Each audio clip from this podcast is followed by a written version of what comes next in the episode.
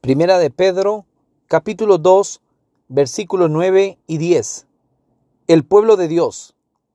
Mas vosotros sois linaje escogido, real sacerdocio, nación santa, pueblo adquirido por Dios, para que anunciéis las virtudes de aquel que os llamó de las tinieblas a su luz admirable. Vosotros que en otro tiempo no erais pueblo, pero que ahora sois pueblo de Dios, que en otro tiempo no habíais alcanzado misericordia, pero ahora habéis alcanzado misericordia.